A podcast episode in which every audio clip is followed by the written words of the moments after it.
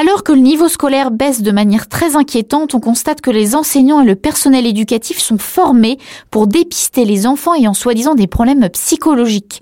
C'est ainsi que des milliers d'enfants de 6 ans et plus se retrouvent obligés de prendre des traitements psychiatriques comme la ritaline, aux effets secondaires parfois irréversibles. Les ventes de ritaline en France ont augmenté de 70% en 5 ans, et encore pire, suite à un simple signalement de l'école, des parents peuvent perdre la garde de leur enfant s'ils refusent de le faire suivre par un psychiatre ou un psychologue. Certains parents ont beaucoup de mal à faire valoir leurs droits devant la justice qui est bien trop souvent influencée par les pseudo-diagnostics de psychiatres. Pour nous en parler, nous accueillons ce jour Philippe, diplômé d'expertise comptable exerçant en entreprise et papa d'un petit garçon ayant été stigmatisé par le milieu socio-éducatif dès l'âge de 4 ans. Philippe, bonjour. Bonjour. Tout d'abord, expliquez-nous comment votre fils s'est retrouvé chez les psys. À l'âge de 4 ans, deux éducatrices euh, de l'école maternelle euh, privée nous a alertés parce que Maximilien avait du mal à entendre les consignes, restait parfois seul dans la classe quand on demandait à, tout le monde de sortir et, euh, nous ont fortement conseillé de voir un pédopsychiatre, de le faire suivre. Mon ex-femme étant elle-même suivie par un psychothérapeute, on a été désolé certes, mais on est rentré donc dans ce schéma. Et donc en fait, un an après, on s'est rendu compte que Maximilien souffrait juste d'un trouble auditif.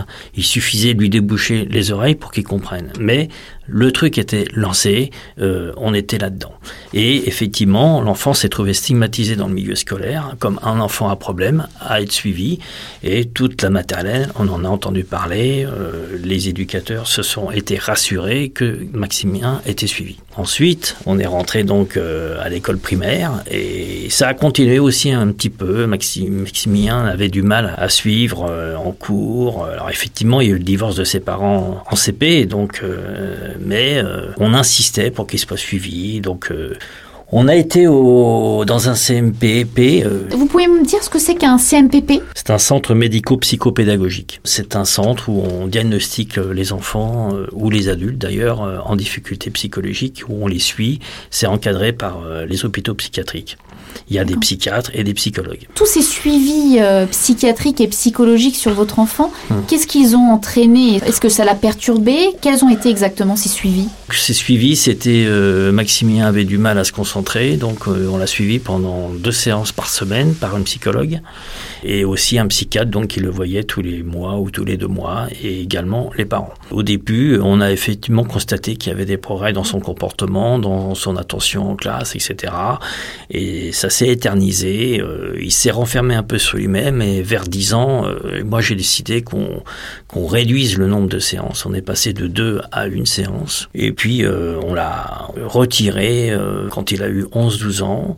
On suivait encore la psychiatre pendant une année, mais seul, sans, sans psychologue. Et donc Maximien a fait une dépression quand même en cinquième. Il avait du mal à suivre. Ça l'a beaucoup peiné et il a parlé à à, l'école de, soucis qu'il avait avec ses parents. il en a rajouté.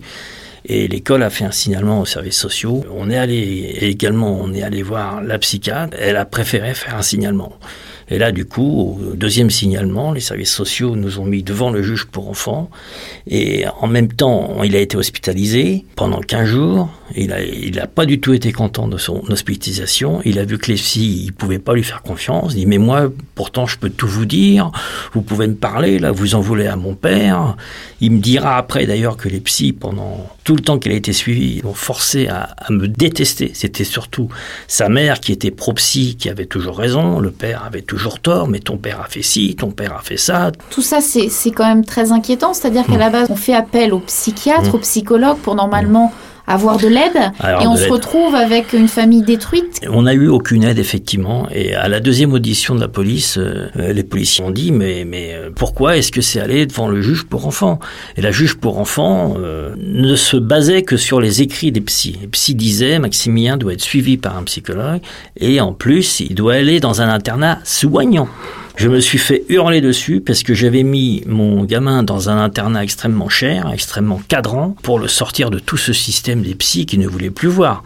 D'ailleurs, parce qu'il avait bien vu que c'était eux qui l'avaient, quand l'avaient mis dans un bazar sans nom, la juge m'a hurlé dessus en dit Ah oui, votre fils a des problèmes psychologiques et tout ce que vous trouvez, c'est de le sortir des psys et de le mettre à l'internat. Monsieur, l'internat, ce n'est pas les psys.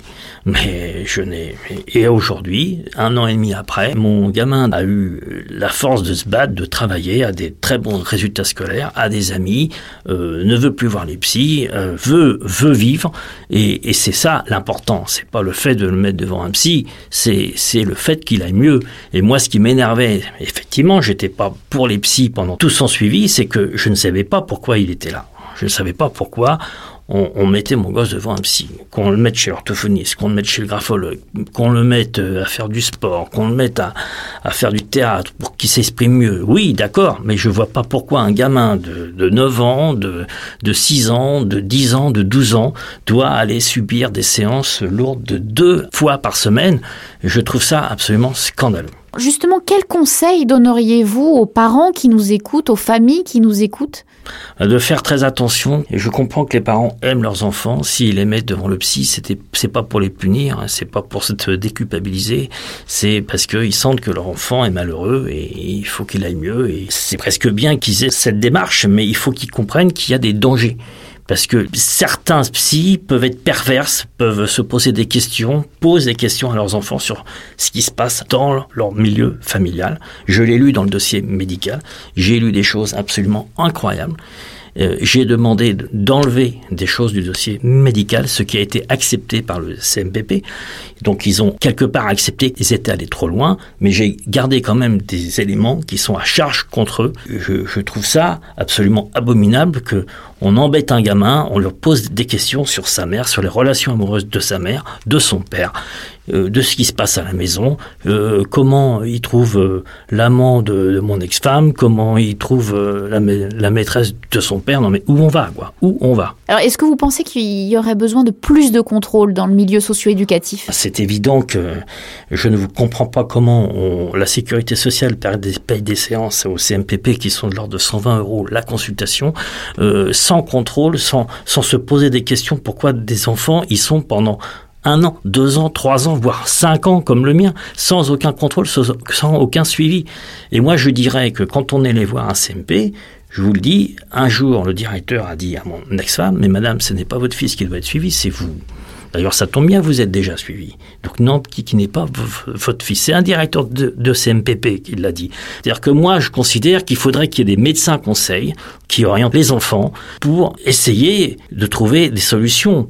Philippe, merci beaucoup. Pour toute question sur les abus psychiatriques, contactez la Commission des citoyens pour les droits de l'homme au 01 40 01 09 70 ou visitez leur site web www.ccdh.fr.